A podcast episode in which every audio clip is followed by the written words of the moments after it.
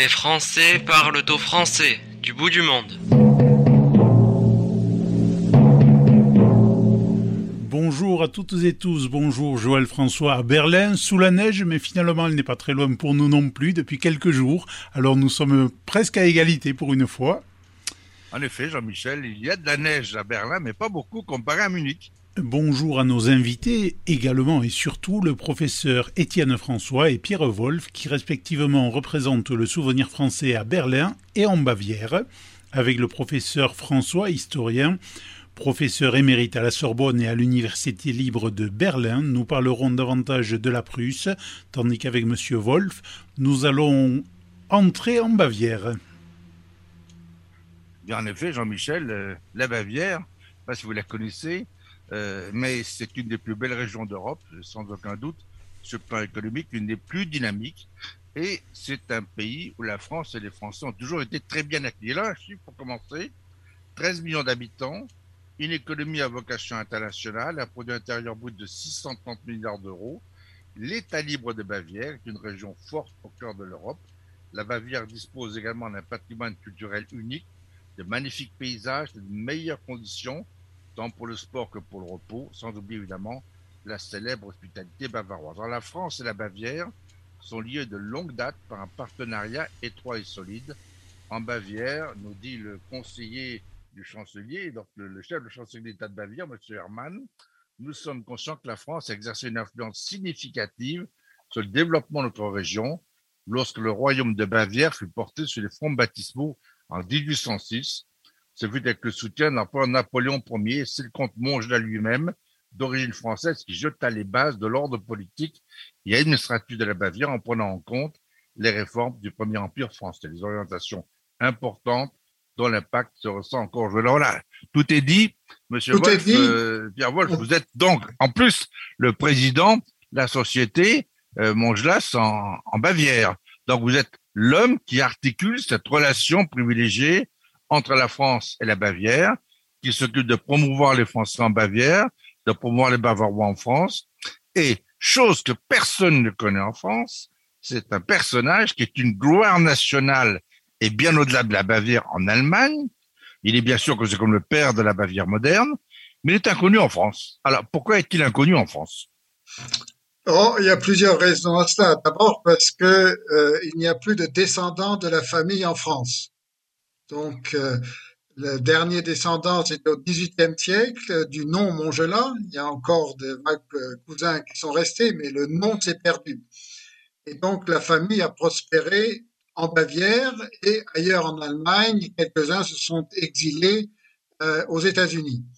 Et donc, c'est une première raison. Une seconde raison, c'est que la Bavière étant une des régions d'Allemagne, même si elle euh, veut être un État euh, fédéré, et donc euh, non pas juste une, une région dominée par la Prusse, mais un État soi-disant libre. Mais vous savez que c'est une mauvaise tradition, mais que la Bavière aime bien laisser courir.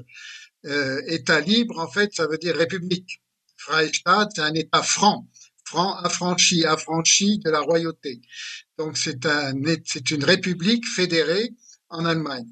Et donc euh, c'est vrai que au-delà des frontières bavaroises, Montgelat reste méconnu, sauf au sein de euh, du milieu des juristes qui tous, euh, à un moment donné, ont entendu parler de Montgelat quand ils ont étudié les systèmes politiques en Allemagne, l'histoire du droit civil, par exemple, avec emprunt au code civil pour euh, un grand nombre de, euh, de, marqueurs euh, du droit allemand, et puis au sein de la politique, puisque la Bavière se réclame très souvent de cette de, de, ce de ce Savoyard qui a marqué la Bavière en réformant les institutions et le système administratif. Et euh, au sein de l'administration, euh, dans toute l'Allemagne, Montgelat est connu parce que l'administration bavaroise est extrêmement performante.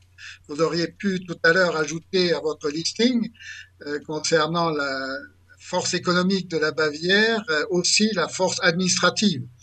Ça a des conséquences très pratiques par exemple, lorsqu'il s'agit de, demander des subventions au gouvernement fédéral, puisque euh, il y a une partie des, finances publiques qui viennent évidemment euh, de, Berlin, qui alimentent un certain nombre de projets en Bavière, notamment les infrastructures routières, autoritaires.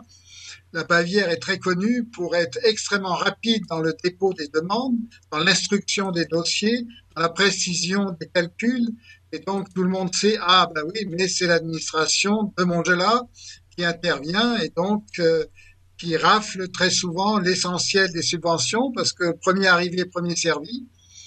Et même pour euh, certains fonds euh, qui sont abondés par la fédération allemande, il y a guère que la Bavière qui arrive à, à décrocher des subsides.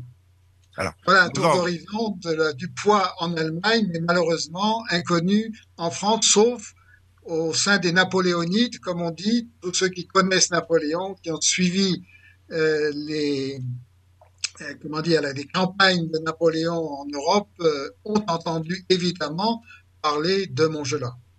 Alors, vous m'avez envoyé une magnifique photo qui montre qu'il y a six ans, on a fait une statue de 6 mètres de haut en aluminium de Montgelat dans un des plus beaux endroits de Munich. Et l'une des plus belles rues de Munich est la rue de Montgelat. Et pour reprendre ce que vous disiez à l'instant, je crois même que dans cette rue de Montgelat à Munich, c'est là qu'il y a un grand immeuble du ministère fédéral des Finances qui s'occupe de bien des choses, ce qui explique que dans ce domaine, effectivement, la Bavière est toujours à la pointe. Hein. Je l'avais connu aussi une autre époque où le nombre d'énarques bavarois était assez considérable. Du temps de Strauss, les gens partaient en France faire des études. Et ils étaient capables de tous s'exprimer en français. Donc euh, ça remonte pas au XVIIe, au XVIIIe siècle. Hein. Donc pour revenir à ce que vous dites, parce qu'il y a plein de choses tout à fait intéressantes. La première est de savoir euh, pourquoi un Savoyard est-il allé, euh, disons, avec son cabuchon, s'installer, par son père ou son grand-père, en Bavière. D'abord, il n'y a pas été directement, mais pourquoi? À quoi remontent les Savoyards actuellement du côté français? Comment se fait-il qu'on les a retrouvés plus facilement en Autriche et en Bavière? D'abord, il y a eu beaucoup de, Savoyards qui sont, partis, qui ont quitté la Savoie pour des raisons économiques. Euh, la Savoie était une région pauvre, une région où il était difficile pour des marchands de subsister, et beaucoup sont partis, euh, ont suivi, si vous voulez, les Alpes, Hein, pour remonter vers euh, vers le, Bade-Württemberg, qui est aujourd'hui le Bade-Württemberg et après la Bavière, et se sont implantés en Bavière. Ce sont des inconnus, mais on retrouve des noms à consonance française encore euh, au sein de la société bavaroise qui rappellent euh, ces, liens historiques liés à des raisons économiques. L'autre euh, voie, si je puis dire, de, de coopération ou l'autre voie d'immigration, euh, c'était l'armée. Et donc, euh, à l'époque, euh, vous savez que les, militaires cherchaient les armées qui payaient le mieux. Il n'y avait pas de concept au XVIIIe siècle de nation. Donc, on rentrait au service d'un prince, d'un duc, d'un euh, étranger qui euh, pouvait se payer une armée, qui était souvent euh, la propriété de celui qui l'a commandé. Et donc le père de Montgelat, Janus, lui est allé d'abord en Autriche, s'est engagé dans l'armée autrichienne avant de venir en 1742 euh, en Bavière et est entré au service des Wittelsbach et de leur armée. Et il y est resté jusqu'à sa mort qui fait que euh, Maximilien de Montgelat, c'est celui dont on parle, qui a sa statue et sa rue euh, à Munich, est né, est né en Bavière, est né à Munich et il est décédé également. Donc en fait, euh, c'était essentiellement le, le, besoin de s'engager dans une armée qui payait mieux qui a fait qu'un certain nombre de Savoyards sont venus il y avait aussi la famille Cécile d'Aix, qui est restée connue parce que le palais qui porte son nom, c'est-à-dire l'hôtel, on dirait chez nous, mais ici on appelle ça un palais en ville, c'est là que se trouve l'Institut français de Munich. Donc euh, cette, euh, ce bâtiment avait été exproprié à l'époque par euh, l'administration nazie. Et donc, à la fin de la guerre, c'est tombé dans l'escarcelle de l'État de Bavière, comme tous les biens qui avaient été expropriés par l'administration nazie. Et ça a été euh, loué au consulat général de France d'abord, et après le consulat est parti et c'est l'Institut français qui a investi les locaux. Et il est depuis euh, donc la fin de la guerre ou euh, les années 50, l'Institut français réside dans le palais Seyssel d'Aix. tout le monde connaît, ou beaucoup connaissent en tout cas, la ville de Seyssel au bord du Rhône. Alors, et la, une troisième famille, juste Costa de Beauregard, parce que c'est un nom qui est connu en France. L'un des Costa de Beauregard est également venu s'engager euh, dans l'armée des Wittelsbacher euh, en Bavière et il était commandant de la place forte d'Ingolstadt. Alors, pour revenir à ce que vous venez de dire, il y a deux éléments. Le premier, euh, vous avez fait allusion à ce qu'on a appelé, disons, le, service hein, qui était à l'époque une réalité partout. Le service armé était effectué dans différents États. Je prends l'exemple de la France. La France a bénéficié pendant son histoire de quelques 700 régiments étrangers, dont plus de 400 régiments suisses. Hmm. Et donc, l'image que l'on a euh, en Suisse, on appelle ça le service étranger. C'était mhm. la même chose à l'époque.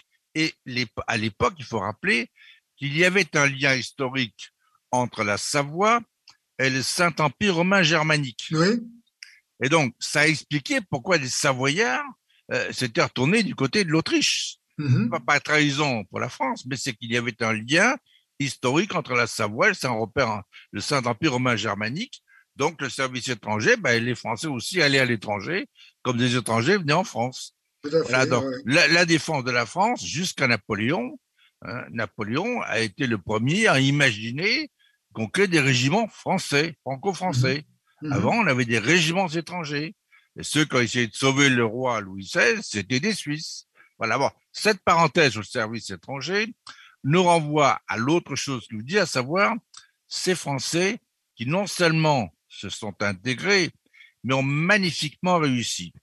Et vous citez le comte de Montgelat, mais c'est, si je ne me trompe, je l'ai découvert grâce à vous d'ailleurs, c'est euh, certainement l'un des deux hommes d'État les plus importants que l'Allemagne, je dis bien l'Allemagne et pas la Bavière, ont pu connaître au 19e siècle. Vous êtes d'accord avec moi?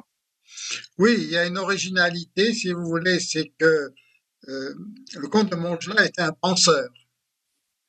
Il a couché sur le papier toutes ses réformes en 1796, dans ce qu'on appelle le mémoire de Montgelat, le mémoire qu'il avait remis à son patron de l'époque, qui était euh, le comte des Deux Ponts, enfin le duc des Deux Ponts, pardon, des Wittelsbach, quand il est revenu euh, de, des Deux Ponts en Bavière et il était en exil à Ansbach. Donc on appelle ça le mémoire d'Ansbach et dans ce mémoire, il a couché toutes ses réformes, si vous voulez.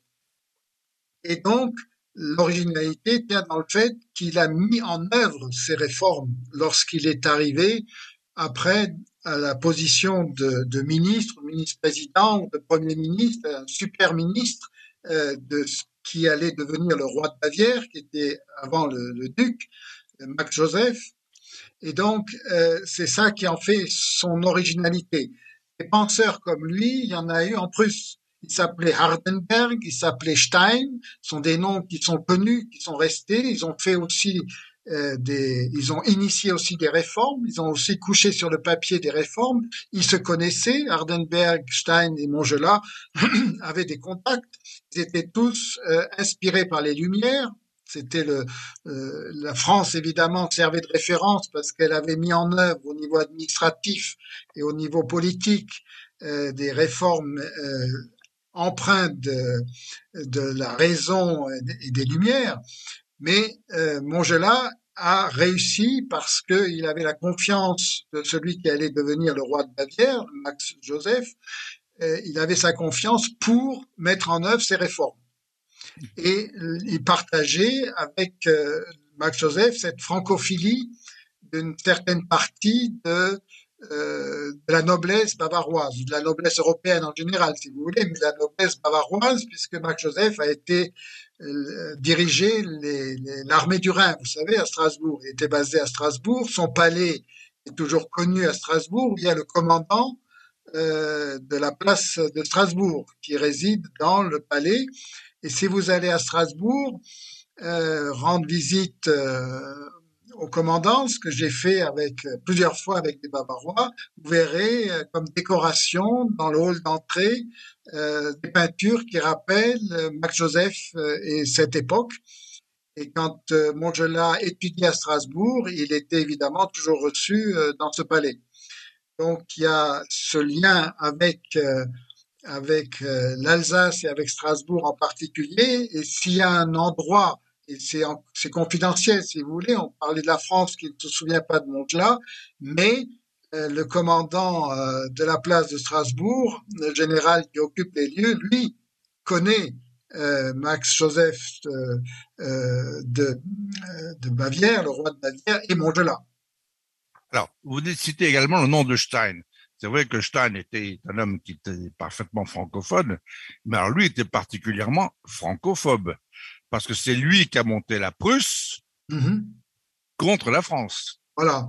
vous savez qu'il y a eu deux phases avec euh, Montgelat qui défendait avant tout la Bavière. Il a toujours dit que sa patrie, c'était la Bavière. Il n'a jamais euh, renoncé à, à ce qu'on pourrait appeler la nationalité bavaroise. Encore une fois, ça n'existait pas au XVIIIe siècle quand il est venu, mais se sentir attaché à la terre bavaroise, ça, il ne l'a jamais renié, même s'il ne reniait pas son appartenance à la Savoie, bien entendu, ni culturellement à la France et à la langue française. Il a toujours parlé essentiellement le français. Il parlait très très mal l'allemand. Il fallait qu'il soit traduit. Et donc, il y a eu jusqu'en 1813 l'alliance avec Napoléon et le renversement de l'alliance à partir de 1813 avec un rapprochement euh, des Autrichiens. Mais c'était pour le bien de la Bavière. Et donc, euh, il a, il a évidemment fini par combattre euh, Napoléon à la fin de sa vie. Il s'est retiré en 1817, il était chassé du pouvoir en 1817, donc pendant quatre ans, il a été de l'autre côté, si je puis dire, fait partie des ennemis de Napoléon après le congrès de Vienne. Alors, euh, on va revenir quand même sur les extraordinaires transformations d'abord de la Bavière et qui ont donné lieu en Allemagne à une rénovation, à une régénération de la de l'architecture euh, administrative de l'Allemagne. Donc, quelles sont les principales grandes choses que l'on doit au comte de Montgelat Je dirais il a quasiment tout fait. Il a commencé par euh, euh, une constitution en 1808 qui n'a pas eu le temps d'appliquer, mais la constitution qui a été votée en 1818 euh, s'inspirait à 90% de la constitution qu'il avait publiée en 1808. Donc c'était plus une monarchie constitutionnelle. Il n'était pas encore républicain euh, à l'époque, mais euh, comme en France, il voulait conserver un, un, monarque comme unité, comme, comme ciment culturel, si vous voulez, ou unité de la nation bavaroise, mais non pas dans un système poursuivant euh, la, comment dirais-je, euh, un, système monarchique au sens strict du terme. Donc il voulait un parlement, il voulait, euh, il a aboli aussi tous les privilèges de la noblesse dont il faisait partie. Donc il s'est sabordé lui-même, les nobles lui en ont toujours voulu en Bavière. Il a supprimé toutes les corporations hein, qui existaient, comme, comme en France, les mêmes réformes napoléoniennes. Il a il a introduit l'école obligatoire à partir de 6 ans. Il a, en 1807, la vaccination obligatoire. On en parle en ce moment. On se réfère à, à Montgelat qui avait, contre la varicelle, introduit la vaccination obligatoire. Il a créé un certain nombre d'institutions comme l'Académie des beaux-arts, euh, comme euh, les, le cadastre qui est, euh, toujours, qui se rappelle toujours que Montgelat, euh, qui doivent leur, euh, organisation euh, à Montgelat. Il existait un embryon, évidemment, de, de comment dirais-je, de, l'administration géodésique avant Montgelas. Mais Montgelas lui a donné le caractère moderne de l'administration tel qu'on le connaît encore du, cadastre et euh, l'IGN à, Paris, si vous voulez. Ici, c'est mêlé, c'est les deux. Il y a à la fois euh, l'Institut géographique et l'Institut euh, du, du, cadastre. Ils sont une seule et même administration. Donc, ce sont des réformes qui ont perduré personne n'est revenu sur les réformes euh, de, de. Il a créé l'administration elle-même de Bavière. Qu'autrefois, il n'y avait que des conseillers du roi qui exerçaient le pouvoir monarchique. Et donc, il a créé des corps euh, de, fonctionnaires qui avaient chacun leurs habits différents. Il faut s'imaginer ça que dans les rues de Munich, on pourrait immédiatement reconnaître où était un fonctionnaire du ministère des Finances ou un fonctionnaire du ministère de l'Intérieur. Imaginez-vous ça aujourd'hui dans le métro parisien. Euh, donc, mais ça donnait la fierté à l'administration, le pouvoir de l'administration, et donc c'est pour ça que euh, et l'organisation en général du statut de fonctionnaire, c'est dû à Montgelas. De même qu'il avait organisé des concours.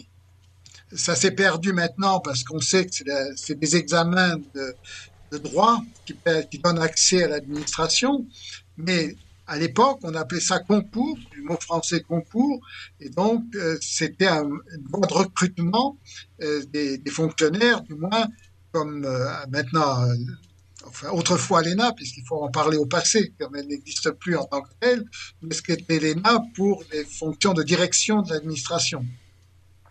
Donc, c'est vraiment dans, dans tous les domaines, on peut, on peut multiplier tout ça, euh, l'organisation de l'école, l'organisation de l'université, des examens, de tout ce que vous voulez. Euh, c'est, ça remonte, ça remonte à Montgelas. Hein, et donc, euh, c'est pour ça que l'administration, enfin, les décideurs administratifs lui en sont reconnaissants. Parce que sans cela, sans cela, la Bavière n'aurait sûrement pas le poids qu'elle a actuellement le deuxième volet de son action, à part l'administration, à part les réformes de, des structures de, l'État, ça a été l'unité du pays. Et ça, c'était jusqu'en 1813. Euh, son alliance avec Napoléon lui a permis de euh, réunir sous euh, l'autorité du, des Wittelsbacher un certain nombre de, de comment dirais-je de possession euh, de différentes euh, comtes ou euh, barons ou autres, c'était très très morcelé à l'époque. Tout le monde sait que l'Allemagne était constituée d'une myriade de territoires. Et donc la Franconie, par exemple, où est né l'actuel ministre-président Söder, n'appartenait pas à la Bavière, hein, c'était indépendant. Donc il a réuni la Franconie, il a réuni une partie de la Souabe, euh, de la Swab bavaroise, il y a la Swab Swab et la Swab bavaroise, c'est-à-dire euh, euh, Augsbourg jusqu'à Neu-Ulm. ça a été l'œuvre de Montgelas et, et donc jusqu'à Coburg qui était resté lui seulement en 1924 et a rejoint la Bavière, mais l'essentiel du territoire bavarois tel qu'on le connaît maintenant, c'est ça a été façonné par Montgelas. La seule chose qui a dû être redonné, si vous voulez, c'était ce qu'on appelait les territoires sur la rive gauche du Rhin, c'est-à-dire qu'il y allait une partie de la Sarre, le Palatinat, qui était des départements bavarois, puisqu'il avait imposé après le, système administratif français des départements dans, dans, tous ces territoires, et donc il y avait des départements bavarois qui avaient une frontière commune avec la France. Comme il y avait d'Amaya, ce département du Mont-Tonnerre. Voilà. Voilà. Alors attendez, donc ce que vous dites très intéressant. Donc effectivement, le comte de Montgelas a non pas restructuré, mais il a structuré la fonction publique bavaroise, oui, oui. qui est devenu le modèle allemand. Oui. Et dès 1808, quand il a donné à la Bavière cette première constitution moderne, il faut dire ce qu'il avait à l'époque voulu l'abolition de toutes les reliques du servage qui avaient survécu jusque-là. Ça n'est pas rien. Oui. En 1812, la torture est abolie par mmh. l'introduction d'un nouveau code pénal fondé sur des normes humanitaires modernes. La scolarisation, vous l'avez dit, la vaccination, vous l'avez dit, et le service militaire ont été rendus obligatoires par Montgelas. Cette administration bavaroise était entièrement réorganisée autour d'un cabinet centralisé de ministère moderne qui remplaçait les chambres de l'époque. Donc, Montgelas a également favorisé le libre-échange sur le plan économique en faisant abolir tous les péages qui existent dans le royaume de Bavière Et il a conçu et mis en œuvre également le Dienst pragmatique, un règlement pour les fonctionnaires qui a servi de modèle à toute la fonction publique. Alors ça, ce mmh. Dienst pragmatique, qu'est-ce qu'il en reste aujourd'hui? Ben, C'est le statut du fonctionnaire. C'est tout ce qui fait ce qui fait un fonctionnaire, le droit le droit à pension par exemple, l'indépendance du fonctionnaire, la structuration, la hiérarchie de, l'administration, l'organisation en service, euh, tout, tout ce qui fait l'administration moderne qu'on est en train de numériser, mais l'essentiel reste. Qu'il y ait moins de papier, c'est une chose, mais la structure demeure. Alors, il y a un autre aspect de l'homme qui n'est pas connu davantage, c'est que cet homme était particulièrement euh, pas proche de la religion, même si c'est lui qui a donné la liberté à tous les cultes. Il a été le premier en Allemagne. Voilà, tout à fait. Mais malgré cela, hein, il a estimé que l'Église catholique était trop puissante en Bavière et qu'il fallait la réduire. Alors, que peut-on dire là-dessus? Oui, en fait, il a appliqué ce qui s'est appliqué partout euh, en Europe euh, et en Allemagne aussi, en Autriche de manière encore plus radicale, c'était la sécularisation des biens du clergé. Donc c'est une décision qui a été prise euh, au sein de la diète à Regensburg, à Ratisbonne, dont faisait partie la Bavière, qui était, la Bavière y était représentée. Donc, en fait, il a appliqué des décisions qui avaient été prises par euh, au sein de la, de la diète permanente allemande à Ratisbonne. Simplement, il a eu des fonctionnaires qui étaient sous ses ordres, qui ont été particulièrement zélés. Donc, c'est au niveau de l'application que beaucoup de choses ont été euh, reprochées, si vous voulez. C'est-à-dire, lorsque ils ont confisqué les biens du clergé, on a connu ça en France aussi, c'est-à-dire aller dans les cloîtres, prendre les livres, prendre l'or, prendre tout, tout, ce qui constituait les biens mobiles du clergé. Certains se sont enrichis eux-mêmes. Il y a des noms comme Branca ou d'autres qui sont restés dans l'histoire comme ayant été aussi des profiteurs euh, de, de, cette, euh, de cette sécularisation. Mais l'État même est reconnaissant à Montgelat. Pourquoi? Parce que vous n'auriez pas la richesse de la Bibliothèque nationale bavaroise, qu'elle s'appelle comme ça. On a aussi le mot de national dans certaines institutions bavaroises pour rappeler qu'il s'agit d'une institution couvrant l'ensemble du territoire de la Bavière et euh, faisant référence à ce qu'on peut appeler une nation bavaroise. Et donc, elle est parmi les plus importantes au monde. La Staatsbibliothek euh, aussi important que notre bibliothèque nationale en France ou le musée de, euh, Washington euh, ou à Moscou. Et donc, c'est parce que Montgelat a rassemblé tous les biens du clergé, la bibliothèque, c'était une richesse formidable, pour les concentrer et les remettre au, service des citoyens bavarois via des institutions de l'État de Bavière. C'était la même chose pour les œuvres d'art. Vous avez, euh, si vous étiez à Munich, vous avez vu euh, les, musées qui existent ici, euh, qui sont d'une richesse extraordinaire. C'était essentiellement des biens sécularisés qui ont été rapatriés dans ces organismes et mis au service du peuple. Donc, ceux qui ont évidemment été spoliés, c'était essentiellement les congrégations monastiques parce que le clergé séculier a été reconnaissant à Montgelat. Parce que euh, Montgelat a essentiellement attaqué les ordres qui possédaient euh, la terre, qui possédaient les biens mobiliers et donc qui exerçaient aussi un, un pouvoir considérable sur les paysans. Pour les paysans, Montgelat a été le libérateur. Et c'est comme ça que l'agriculture s'est développée en Bavière d'abord. Oui, et donc, évidemment, c'était, et c'est toujours, par exemple, dans, euh, les, comment dirais-je, dans, les régions un petit peu plus euh, agricoles en Bavière, il y a toujours ce double sentiment. D'une part, les paysans savent qu'ils ont été libérés du joug des cloîtres par des, moines par la Bavière, mais d'un autre côté, ils étaient tous attachés à leur culte catholique. aux traditions que vous connaissez. Il y a, les, les, cavalcades de la Saint-Léonard, il y a toutes les, les, processions qui existent pour la fête de Dieu, etc. Donc ça structurait la vie, la vie à la campagne. Ça structure toujours d'ailleurs, hein, avec les, les habits que vous connaissez, etc.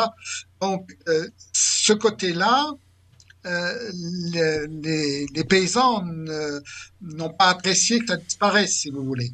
Parce que Montgelat était contre ces traditions. Hein, était, était, pour la, était pour le, le laïcisme. Et donc, euh, d'un côté, oui, le point de vue fiscal, c'était très bien, mais du point de vue de la tradition, c'était pas très bien. Et cette, euh, cette ambiguïté demeure de nos jours. Alors, Il y a toujours des, des, des parties de la société qui, qui rejettent Montgelat à cause de ça, euh, puisqu'il aurait, si vous voulez, attaqué euh, d'une certaine manière de ce qui faisait une partie de l'identité bavaroise. Alors, vous, vous êtes Pierre Wolf, le président de la société Montgelat pour la promotion de la coopération franco-bavaroise. Ça veut dire que là, on parle de 2021. Ça veut dire que l'image de Montgelat est toujours bien vivante en Bavière. Mais ça veut dire aussi que la coopération franco-bavaroise est toujours une réalité. C'est toujours une réalité, c'est vrai. On a, en tant que Société Montgelat, on avait proposé, vous avez évoqué 1806, la création du royaume de Bavière, et ça a été l'occasion pour nous d'initier une grande euh, exposition d'archives euh, binationales avec les archives de France et les archives de la Bavière. C'est la première fois que les deux administrations ont coopéré pour euh, faire une exposition autour de mille ans de relations franco-bavaroises. Donc, pour revenir à ce que vous dites, c'est des relations anciennes. Alors, elles ont été évidemment de nature différente. Il y a des relations qui sont liées à l'expansion du, culte religieux et des monastères. C'est une réalité. Il y a la politique de mariage des grandes maisons euh, d'Europe, des maisons nobles d'Europe. Euh, on de la Savoie, mais la Lorraine, il y a différentes euh, grandes familles de la noblesse européenne qui, se, qui ont des stratégies de mariage. Hein, ça se fait toujours d'ailleurs, mais il n'y a pas euh, d'influence comme à l'époque pour ce qui est de, du développement des, États et, des territoires. Et une autre chose, ça a été évidemment euh, la politique euh, d'alliance, hein, euh, qui a structuré également les relations entre les deux pays, et les échanges euh, artistiques, artis d'artisans, etc., d'artisans d'art, ça a toujours été, mais c'était particulièrement important. Vous qui un bon connaisseur de Munich, vous avez dû découvrir les jardins à la française à Munich. Oui. Il y a des jardins à l'anglaise, mais il y a beaucoup de jardins à la française pour les châteaux. On parle de Louis II de Bavière qui a voulu imiter Versailles, vous savez, à Herrenchiemsee. Un Donc, magnifique château, oui. Voilà.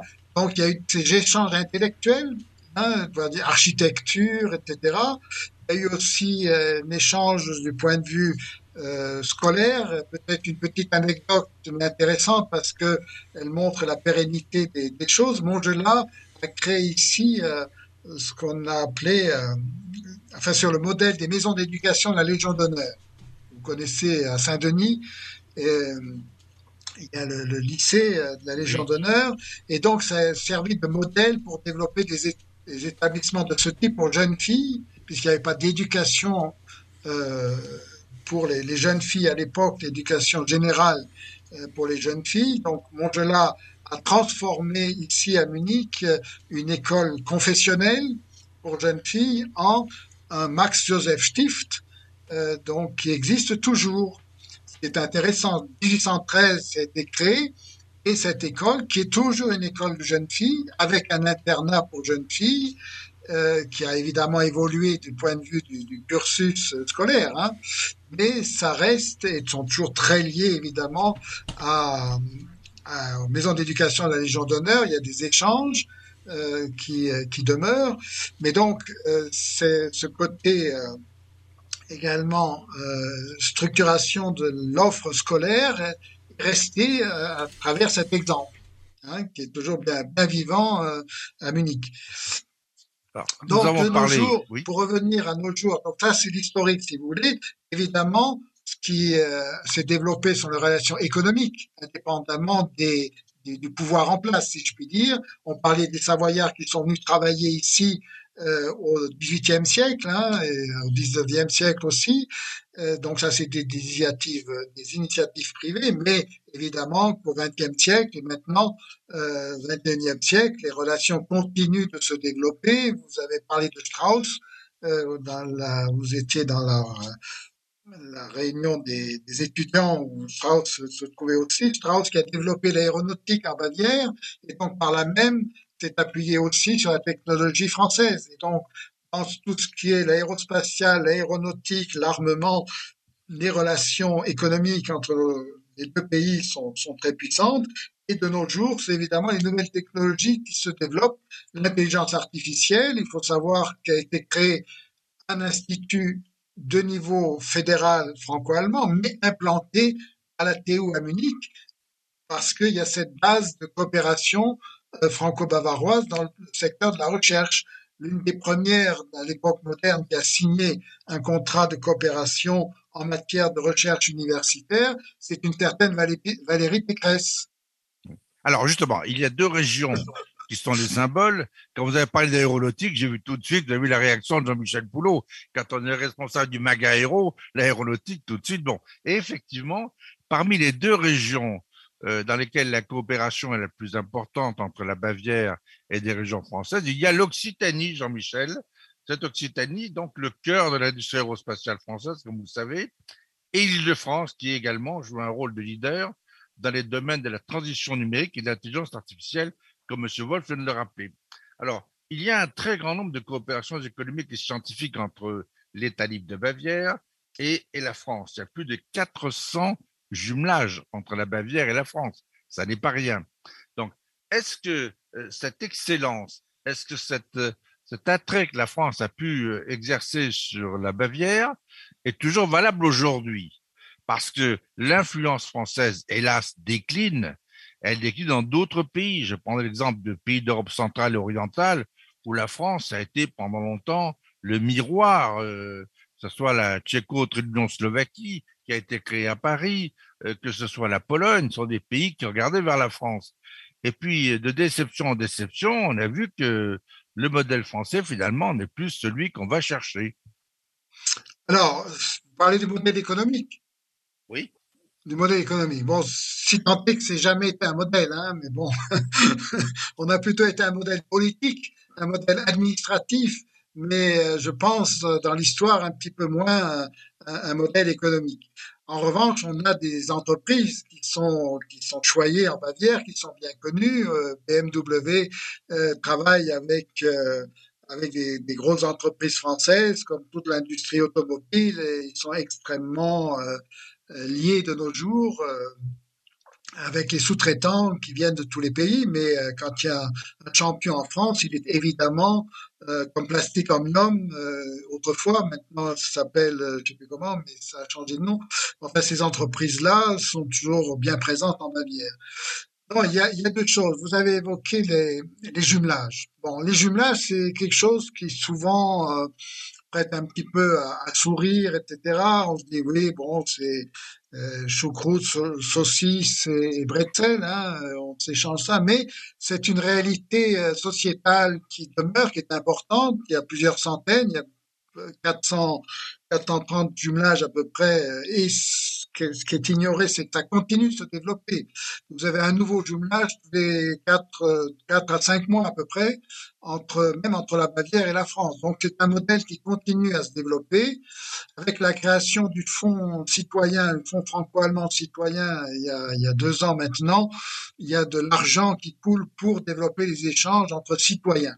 Donc c'est toujours euh, un, un, phénomène sociétal euh, important qui se développe, qui entraîne aussi les, jeunes avec des, des, des comment dirais-je des projets qui ont changé de nature. Évidemment que de nos jours, pour attirer les jeunes, il faut de l'humanitaire ou de l'écologique.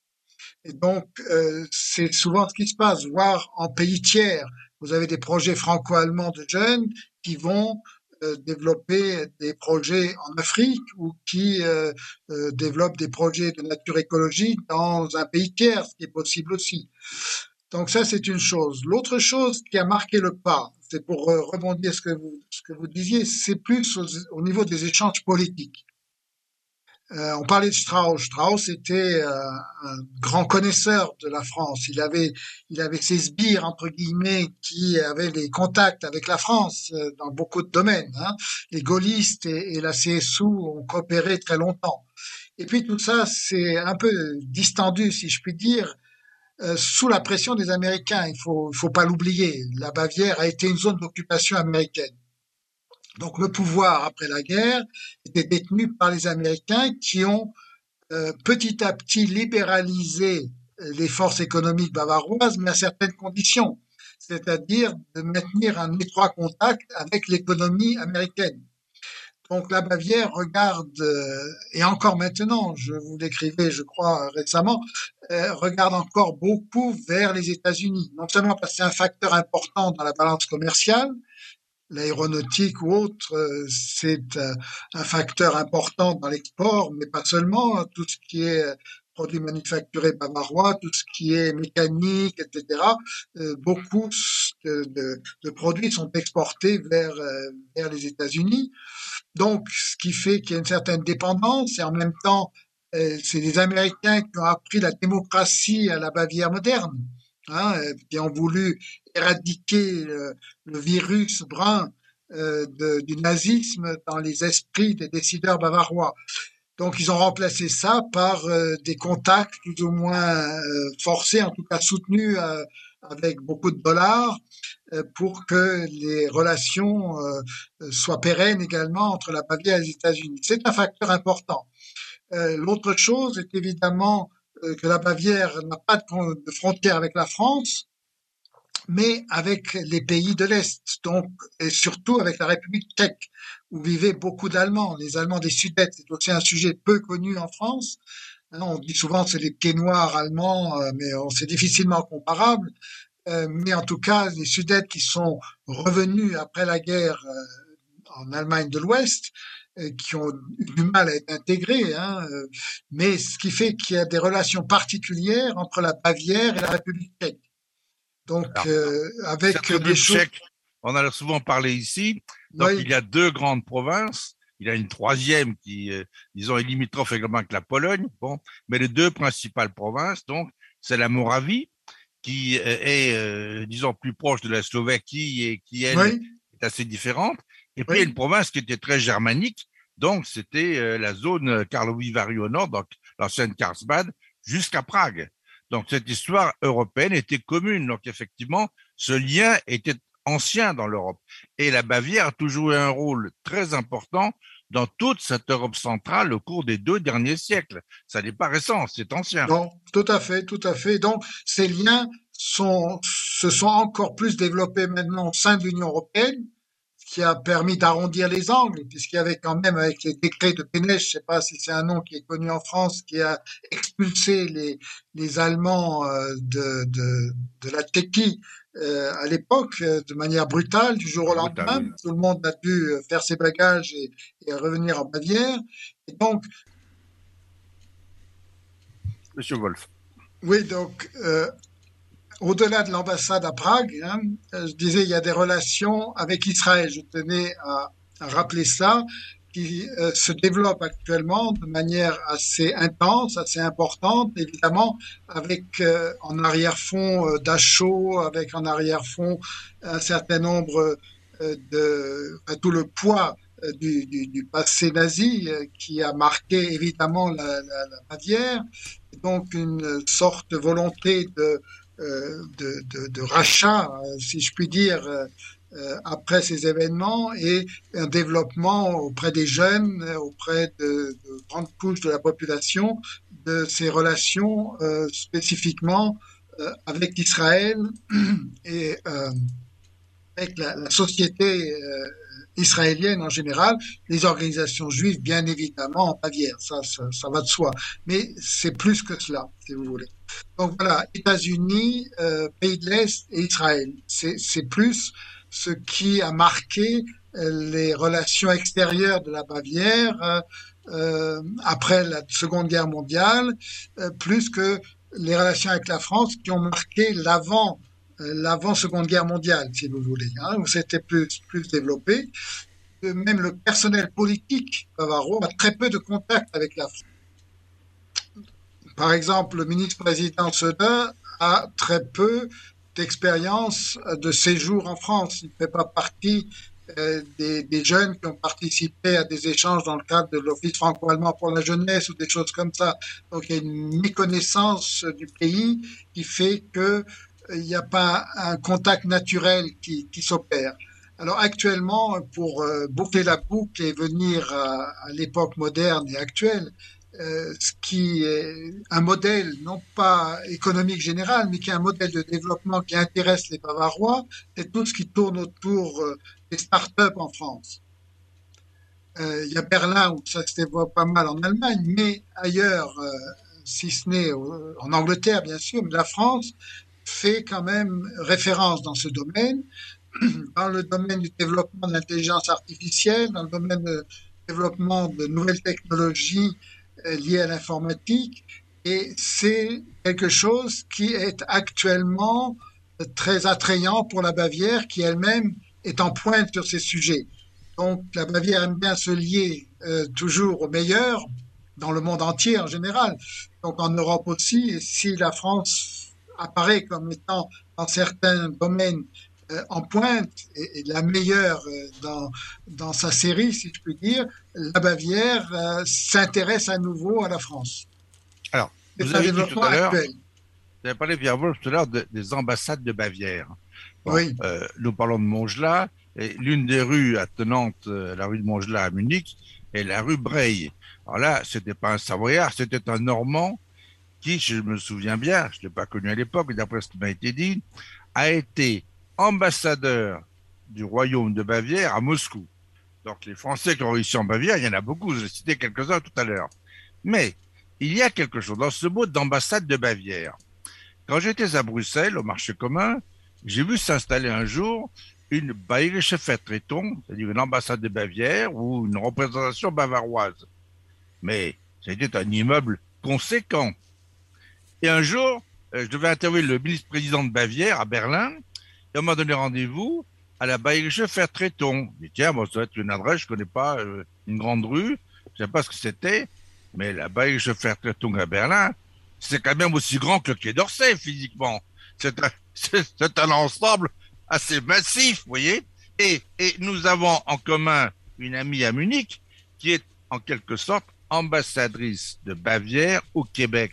Ça veut dire quand même que cette relation, elle existe peut-être pas directement avec la France, mais souvent encore avec des Français. C'est une chose que l'on ne voit pas en France, et c'est vrai également à Berlin. Il y a de nombreux Français qui réussissent magnifiquement au sein des institutions allemandes et que les Français ignorent. Oui, alors euh, évidemment, il faut être prudent dans le choix des mots. Euh, nous, disons ambassade, euh, Botschaft en allemand, mais c'est vrai que c'est un terme qui ne peut pas être utilisée juridiquement. La Bavière n'a pas d'ambassade. Elle n'a pas le droit d'en avoir euh, selon le droit fédéral. Donc elle a des représentations, Vertretung, ou des bureaux. Donc elle a, comme tous les autres Länder, évidemment une représentation à Berlin, et ce n'est pas singulier, tous les Länder en ont une. Elle a en revanche, ce qui n'est pas le cas des autres, des bureaux. Donc à Prague, c'est presque une représentation, c'est plus qu'un bureau, c'est presque comme à Berlin, si vous voulez, c'est très nouveau, mais toujours euh, avec, si vous voulez, la bénédiction de Berlin. Si ça a été créé, c'est quand même pas contre la politique euh, fédérale, évidemment, mais la politique fédérale reconnaît qu'il y a des liens particuliers euh, interrégionaux, si je puis dire, et qui, qui donc sont soutenus par, euh, par euh, la fédération. La Bavière vient d'ouvrir aussi un bureau à Addis Abeba. Pour, il n'y a pas qu'en Europe, n'est-ce pas? Donc elle développe. Le ministre-président Söder s'est rendu à Addis Abeba avec une délégation de, de forces de l'économie bavaroise, euh, négocier un certain nombre de, de contrats et une représentante comme Madame Gauzy euh, euh, Québec, si vous voulez. C'est une femme qui représente la Bavière à Addis Abeba en permanence et développe des contacts de nature économique. C'est un, un, un développement un peu récent. Ce qui a précédé ce développement, c'était les bureaux de la fondation Hans Seidel. Si vous êtes à Munich, vous savez qu'il y a une fondation politique qui s'appelle Fondation Hans comme il y a la fondation Konrad Adenauer de la CDU, il y a la fondation Hans Seidel pour la CSU. Donc c'est une fondation euh, à caractère politique et qui euh, entretient un certain nombre de bureaux à l'étranger. Et donc, dans l'histoire, F. Strauss s'est beaucoup servi de cela. Partout où la fondation avait une, des bureaux, avait une représentation, la Bavière s'en est servie comme, comme bureau de représentation inofficiel. Et là, il y en avait partout. Partout, sauf au sein de l'Union européenne, qui était un, tabou, un non-dit. Euh, la, la, la n'en a pas ouvert, sauf depuis deux ans maintenant, ça va être la deuxième année, où la Hans Seidel, qui a changé de direction, c'est Markus Ferber qui est maintenant le président, a décidé d'ouvrir un bureau à Londres et un bureau à Paris.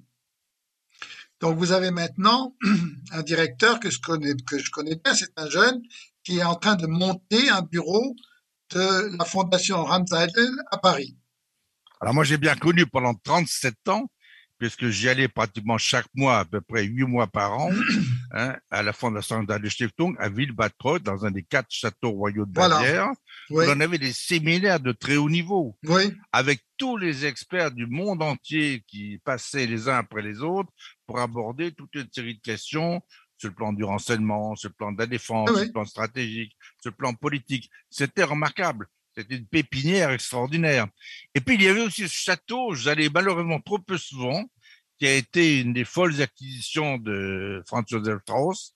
Alors là, c'est un château qui rappelle Versailles, qui est un ancien monastère. Et chaque fois que j'y suis allé, pas assez à mon gré, je me perdais tellement c'était tellement grand. Vous voyez à quoi je fais allusion? Banff. Le cloître de Banff, mais c'est quelque chose de monumental. C'est magnifique. Et, ah oui. et, et, juste à côté, d'ailleurs, l'église, c'est presque une cathédrale, mm -hmm. appartient à ce domaine. Mais le cloître de Banff est quelque chose de féerique avec 330 chambres. Mm -hmm. Et je regrettais c'était trop loin de Munich. Il y avait euh, près de 100 kilomètres, ça.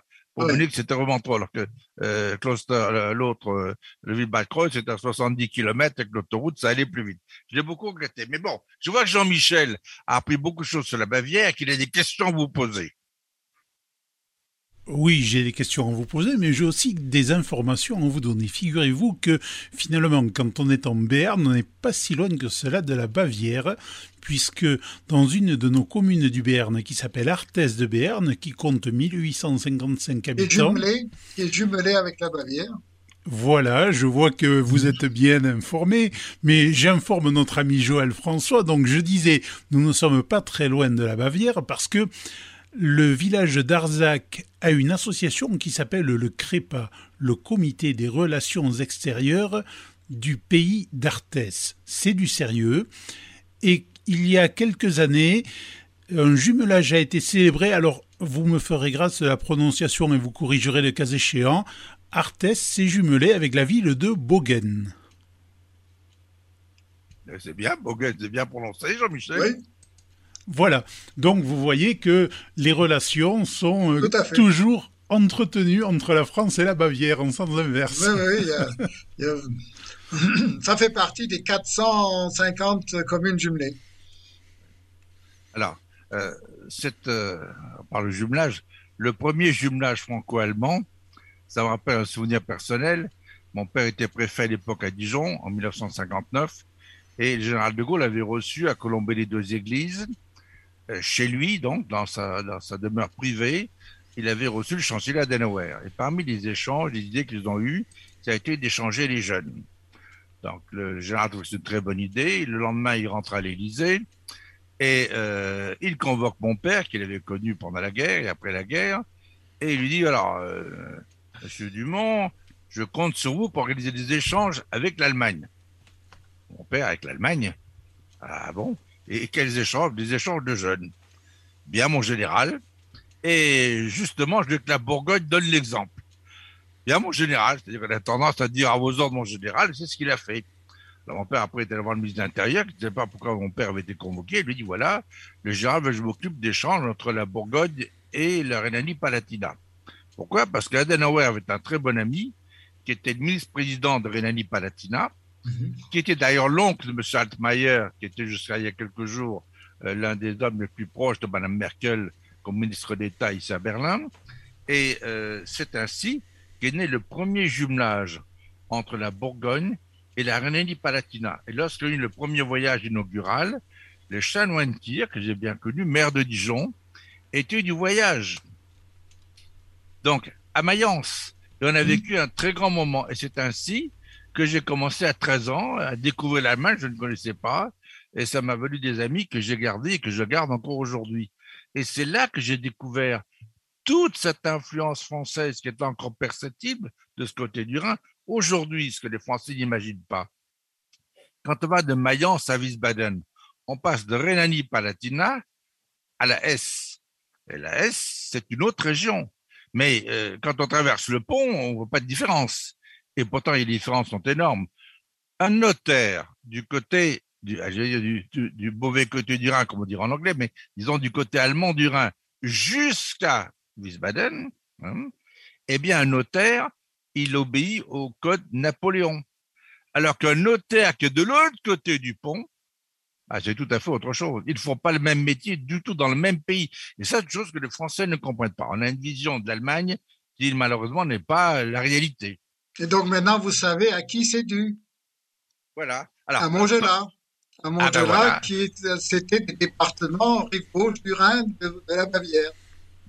Ben écoutez, euh, nous avons appris beaucoup de choses sur Montgelat. Je vous en remercie parce que euh, pour avoir été étudiant en Bavière, euh, à l'époque, je ne m'étais pas intéressé à Montgelat, mais depuis que j'entends parler, je me rends compte que tout le monde connaît, alors qu'ici personne ne va euh, tous les gens que je connais en France, il n'y a pas un qui connaît ce nom-là, même pas en Savoie d'ailleurs.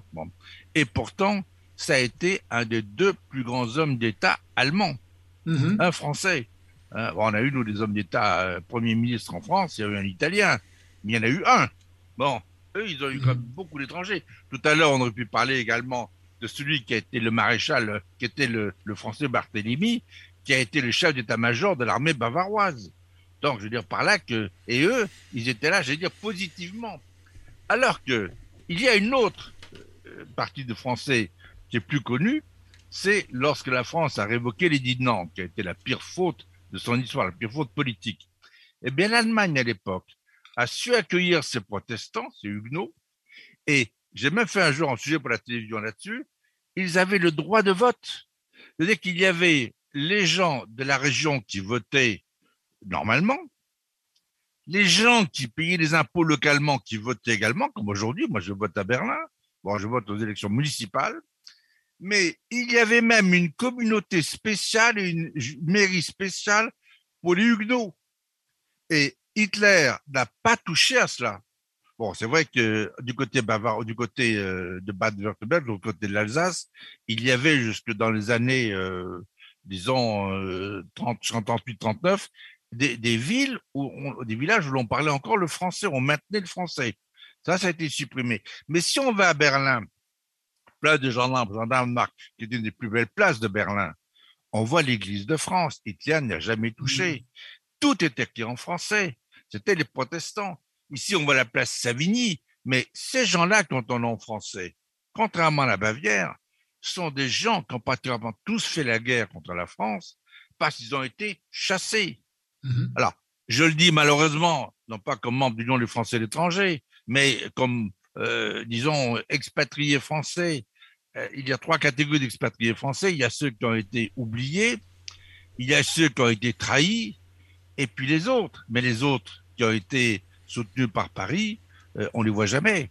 Donc, comme expatriés vous-même en, Bavière, entre nous, nous sommes contents d'avoir le système de protection au niveau de la santé allemand, et au niveau, au niveau de la vaccination, merci encore, monsieur de Mongelat, parce que la vaccination obligatoire, c'est un Français qui l'a faite en Allemagne. Et, et BioNTech, vous savez que c'est le capital et bavarois. Absolument. Jean-Michel? Eh bien, tout simplement pour, tout simplement pour, vous dire, Oui, allez-y, allez-y. Oui, non, pour, pour, faire le lien avec la Bavière, est-ce que euh, M. Dumont sait que, quelle est la ville nouvelle de Bavière qui a été créée pour accueillir les Huguenots euh, Non. Erlangen. Ah oui, Erlangen, oui, oui Erlangen, ah. je sais parce que c'est là que j'ai fait un reportage. Voilà. Bon. Et Erlangen est jumelé avec le Chênay, où j'ai passé quand même 15 ans. Bon, mais Erlangen, c'est vrai. Mais il est jumelé à Rennes. Erlangen est jumelé à Rennes. Euh, pardon, j'ai habité Rennes, jumelé à Rennes. Oui, oui. Mm. Bon, mais, oui euh, donc c'est une ville nouvelle créée par le margrave à l'époque euh, de, euh, d'Antbar pour accueillir, uniquement pour accueillir les Huguenots, parce qu'il était évidemment intelligent, cet homme d'État. Il s'est dit, ce sont que des gens intelligents que la France chasse, que les Huguenots étaient des gens développés, artisans et autres, et donc il a bénéficié de ça. Il a donné la gratuité fiscale, donc c'était un attrait fiscal qu'il a, euh, qu'il a instauré dans, dans cette ville nouvelle pour attirer les artisans qui ont développé la, la tapisserie, la cordonnerie, en fait tous les métiers de l'époque, la joaillerie, etc. Et c'est resté, si vous voulez, toujours marqué par cette époque. Euh, Erlangen, nous avons un institut français là-bas. Nous avons le, la, la, ville a évidemment toujours des liens particuliers avec le consulat, avec la France, et donc c'est euh, quand j'évoquais les liens euh, historiques à caractère religieux, on peut, on peut rattacher les, les Huguenots à cela. Avec la, la Bavière, où ça s'est développé, il y a aussi Bayreuth, il y a plusieurs villes hein, où les Huguenots ont été accueillis. Il y a plusieurs foyers, mais l'essentiel, c'est Erlangen, où c'est une ville complète qui a été créée, et Bayreuth, où il y a eu euh, des familles qui ont été, euh, qui ont été accueillies.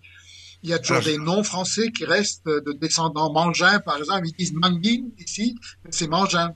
Alors, messieurs, je suis comme euh, souvent absolument désolé de devoir interrompre de si beaux propos. Nous en avons énormément appris sur une région qui ne compte pas que l'événement qu'est la fête de la bière quand elle peut avoir lieu où la légendaire désormais Sissi, si bien incarnée au cinéma il y a déjà longtemps par Romy Schneider, mais régulièrement resservie par nos télés françaises, nous avons compris qu'il s'est passé qu'il se passe encore beaucoup de choses en Bavière. Merci, monsieur Pierre Wolf. Merci à vous, Joël François. Et je ne doute pas que nous ayons le plaisir de vous réaccueillir très prochainement parce que nous l'avons bien compris, vous avez encore beaucoup de choses à nous faire découvrir. Merci à vous aussi et volontiers. À bientôt.